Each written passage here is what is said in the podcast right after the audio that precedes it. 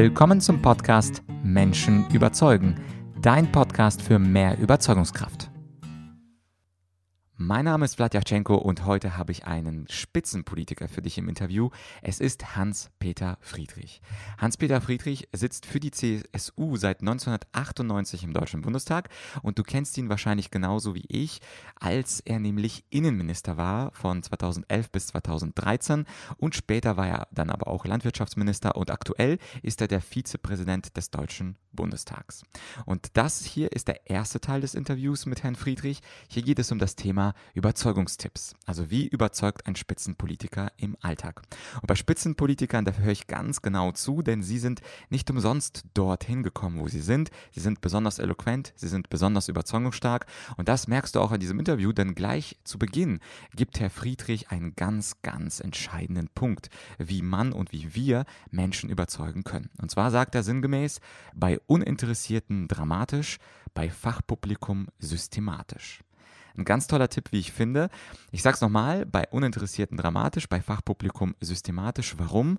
Weil wir, wenn das Thema die anderen erstmal nicht interessiert, die aufrütteln müssen. Wir müssen sie aufbauschen, wir müssen sie heiß machen auf das Thema. Deswegen, sagt der Friedrich, brauchen wir einen dramatischen Start. Und anders ist es natürlich beim Fachpublikum. Die sind rational, die sind vorbereitet, die kennen die Pro- und Kontraargumente und die wollen von dir einen systematischen Überblick haben. Insofern also das Interview äh, erwartet dich äh, unter anderem mit diesem tollen Tipp. Wir sprechen aber auch äh, um Talkshows und warum Herr Friedrich äh, der Ansicht ist, dass die Politik in TV-Shows zur Unterhaltung verkommt. Wir sprechen auch um, um das Thema der Diskussionskultur im Bundestag und zuletzt ähm, auch um das Thema Konfliktlösung. Und da hat Herr Friedrich auch einen ganz spannenden Tipp, wie man denn Konflikte lösen könnte. Also viel Spaß jetzt bei diesem ersten Teil des Interviews mit Hans-Peter Friedrich. Herzlich willkommen bei Menschen überzeugen. Heute zu Gast bei mir der ehemalige Innenminister Hans-Peter Friedrich. Er war auch Landwirtschaftsminister. Er sitzt bereits seit 1998 im Deutschen Bundestag und aktuell ist er Vizepräsident des Deutschen Bundestags. Herr Friedrich, ich freue mich, dass Sie die Zeit gefunden haben. Hallo, Servus, Herr Jatschenko. Freue mich, dass wir ins Gespräch kommen. Herr Friedrich, in einem Interview bei ARD Alpha, da hatten Sie gesagt, Sie sind ein sehr kommunikativer Mensch. Und die Sendung heißt ja Menschen überzeugen. Wie überzeugen Sie denn die Mitmenschen im Alltag? Also wenn ich sage, ich bin kommunikativer Mensch, dann, dann umfasst es ganz viel. Ja? Also ich bin viel im Internet unterwegs, ja, nutze alle Social-Media-Möglichkeiten, die es so gibt. Ich rede gerne mit Leuten. Ähm, natürlich überwiegend über Politik, weil Politik, das ist etwas, was mich immer schon so erfüllt hat. Ja, Menschen überzeugen, das ist, ähm, das ist ja so die Aufgabe auch von Politikern, Menschen von bestimmten Gestaltungsvorstellungen zu überzeugen. Ich glaube, das Wichtigste ist, dass man sich selber äh, klar macht, welche, welche Botschaft, welches Argument habe ich oder welche Argumente habe ich überhaupt, ähm, um jemanden von denen ich jemanden überzeugen will. Und ähm, dann kommt es sehr darauf an, dass man sich auch klar macht, wer sitzt da eigentlich vor mir oder wer steht da vor mir.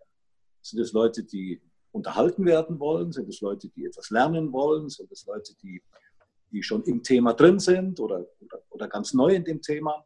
Also das ist ganz wichtig, dass man sich auch den Adressaten vorstellt und, und, mhm. seine Vorstellungswelt und sich dann mit seinen Botschaften, die man hat, in diese Vorstellungswelt hineinbegibt. Ich glaube, das ist so funktioniert äh, Überzeugung am besten. Mhm. Und wenn Sie, Sie haben ja das Argument angesprochen, wenn Sie jetzt jemanden überzeugen möchten, legen Sie sich sicherlich auch Argumente zurecht, denke ich mal, gerade wenn es wichtig wird. Wie gehen Sie da eigentlich vor? Also beginnen Sie beispielsweise mit dem wichtigsten Argument oder versuchen Sie das so ganz dramatisch aufzubauen? Also wie sieht das in der Praxis dann aus? Also das, das ist ganz unterschiedlich. Also wenn ich ähm, mit Leuten spreche, vor Leuten spreche, von denen ich den Eindruck habe, dass sie sich eigentlich gar nicht für das Thema interessieren. Ja. Mhm. Dann ist es natürlich wichtig, erstmal einen dramatischen Einstieg zu, zu, mhm. zu sagen, jetzt passt mal auf, Freunde. Wenn ihr euch jetzt nicht um diese Sache kümmert, dann passiert was ganz Schreckliches. Mhm. Und, und, dann werden die aufgeschreckt. Äh, das ist, aber man kann natürlich auch ganz anders sein. Äh, wenn man vor einem Fachpublikum sitzt, wird man äh, natürlich erstmal systematisch versuchen, Dinge aufzubauen.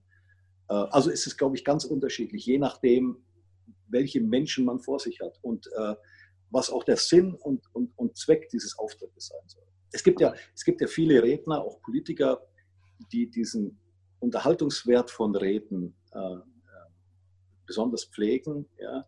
Das ist nicht so mein Ding. Also ich versuche immer, Überzeugungen, die ich habe, ja, äh, rüberzubringen.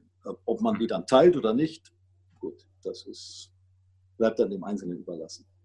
Mhm. Und ich glaube, dieser Unterhaltungsfaktor, den Sie ansprechen, den haben Sie auch in einem anderen Interview, das ich mir angeschaut habe, mal ähm, äh, angesprochen. Und zwar, dass die Politik auch in TV-Talkshows äh, zu sehr in diese Unterhaltungsschiene äh, ja. verkommt. Und das hatten Sie kritisiert. Es wird nicht genug differenziert.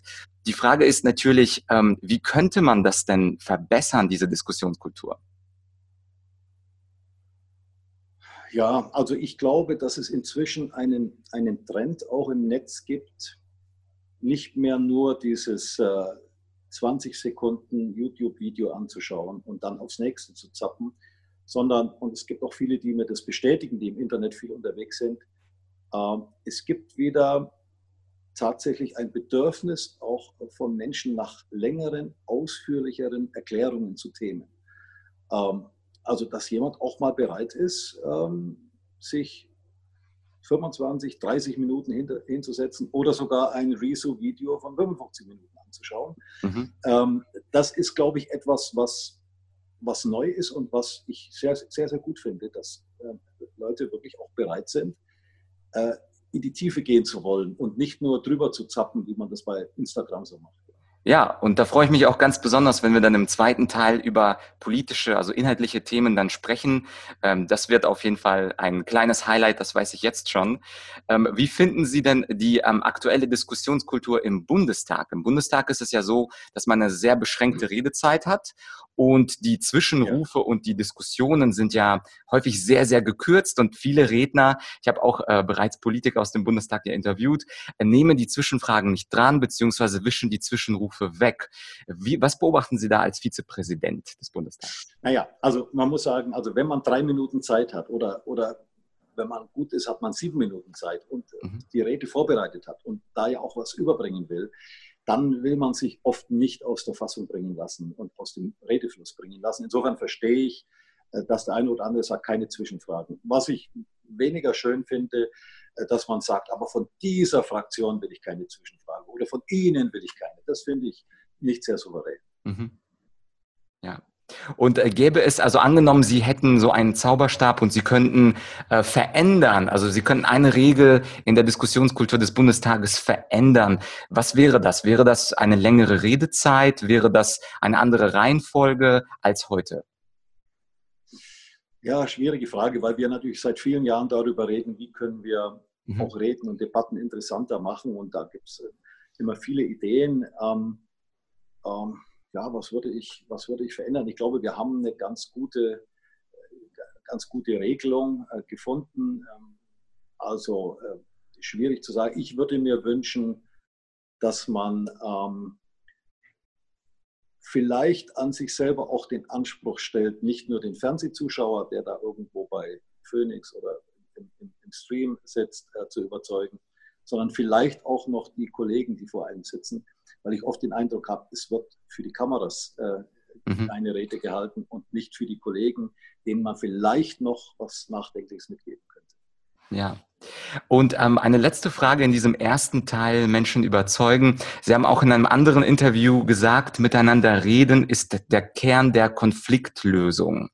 Das heißt natürlich ähm, auch, dass Reden Konflikte lösen kann. Und da würde mich interessieren, wenn Sie persönlich in so einer hitzigen Debatte sind. Das kann mit einem Parteikollegen sein, das kann natürlich auch jemand äh, Fremdes sein. Wie gelingt es Ihnen denn in so einer hitzigen Situation äh, dann den Konflikt zu lösen? Machen Sie dann eine Pause? Versuchen Sie dann überempathisch zu sein? Was tun Sie, um diese Konfliktlösung zu ermöglichen? Also ich glaube, äh, in, in so einer Konfliktsituation ist es gut, erstmal zu versuchen, einen gemeinsamen Nenner zu finden, ja, so einen gemeinsamen eine gemeinsame Schnittmenge, um, um, um Beruhigung in die Sache zu bringen und zu sagen, schau mal, wir wollen doch im Grunde beide das Gleiche. Und jetzt äh, haben wir nur unterschiedliche Vorstellungen, wie wir das erreichen wollen. Also das wäre zum Beispiel eine Möglichkeit, einfach äh, ein Gespräch wieder auf einen etwas weniger emotionalen Punkt zu bringen. Aber weil Sie vorhin über Bundestag gesprochen haben, äh, interessant ist natürlich für den Zuschauer schon die Emotionalität auch in der Debatte mhm. und nicht nur sozusagen runtergelesene Reden. Insofern äh, gehört Emotion auch äh, zum, zum politischen Alltag und zur politischen Debatte dazu. Ähm, aber tatsächlich Reden ist der Ausgangspunkt im, im Grunde für alles, weil man im Reden auch versteht, dass der andere eine Motivation hat, eine Sichtweise hat, die man vielleicht so bisher noch nicht verstanden hat. Ähm, also reden darf man nie aufgeben, sondern man muss immer miteinander reden. Und deswegen finde ich es auch ein bisschen schade, dass es jetzt äh, auch zwischen unterschiedlichen Fraktionen im Deutschen Bundestag einen Mangel an Dialog gibt, auch außerhalb der Kameras. Mhm. Und äh, was meinen Sie damit? Also für diejenigen, die jetzt nicht täglich bei also Phoenix also, reinseppen? Also ich, ich sage mal, ähm, die AfD wird von, von vielen Kollegen einfach äh, geschnitten. Ja, und man sagt, also mit denen wirklich nichts zu tun haben. Ich, ich weiß nicht, ob das der richtige Weg ist. Wir sind alle gewählte Abgeordnete. Äh, wir, müssen, äh, wir müssen nicht gemeinsame äh, politische Auffassungen vertreten. Aber ich finde, das ist zum menschlichen Miteinander gehört, dass man wenigstens miteinander redet. Mhm. Und äh, man könnte ja auch Ihre Technik des gemeinsamen Nenners dann auch ansprechen. Ja, also es gibt ja sicherlich viele, viele AfD-Politiker, mit der, mit denen andere Politiker einen gemeinsamen Nenner haben.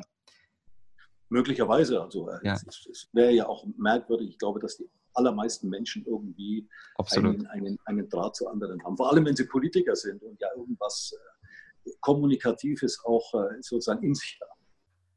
Das war also der erste Teil des Interviews, wo ums, ums Thema Menschen überzeugen ging. Im zweiten Teil des Interviews geht es dann um die politischen Inhalte. Da sagt Herr Friedrich unter anderem einen schönen Satz. Er sagt, ich sage immer zur AfD, ich als CSU-Politiker habe den Auftrag, euch zu halbieren. Also, du kannst erwarten, da wird es auf jeden Fall etwas hitziger zugehen in dieser Diskussion. Falls du übrigens ähm, nicht gehört hast, ich hatte ja vor kurzem, also circa zwei, drei Folgen zuvor, auch ein Interview mit einem AfD-Politiker, mit Stefan Brandner. Falls du das nicht gehört hast, bietet sich das natürlich an, äh, dass du das als äh, Vorgeschmack schon mal hörst auf das Interview, Teil 2 mit Herrn Friedrich und natürlich ähm, abonniere ganz gerne meinen Channel, damit du auch das nächste Interview nicht verpasst.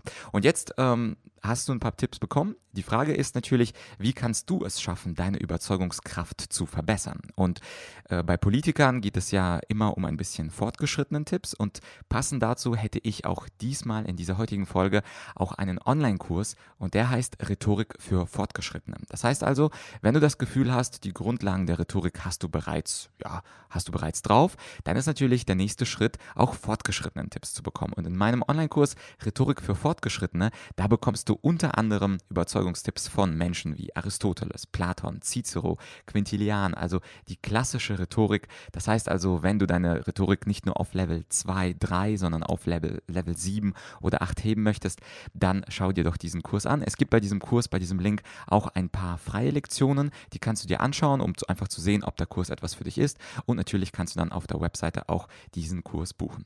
Ansonsten hoffe ich, dass dir dieser erste Teil gefallen hat. Wenn du diese Folge weiterleitest, einen Freund, einen Bekannten oder auch diese äh, Folge likest, dann würde ich mich natürlich sehr freuen. Das ist ja äh, das, wie du uns Podcaster ähm, ein Dankeschön aussprechen kannst, indem du unsere Folge likest und teilst und äh, vielleicht auch einem Freund empfiehlst. Ansonsten, wir sehen uns ganz bald mit Teil 2 des Interviews mit Hans-Peter Friedrich. Für heute sage ich Tschüss, ich wünsche dir einen schönen Tag, bis bald, dein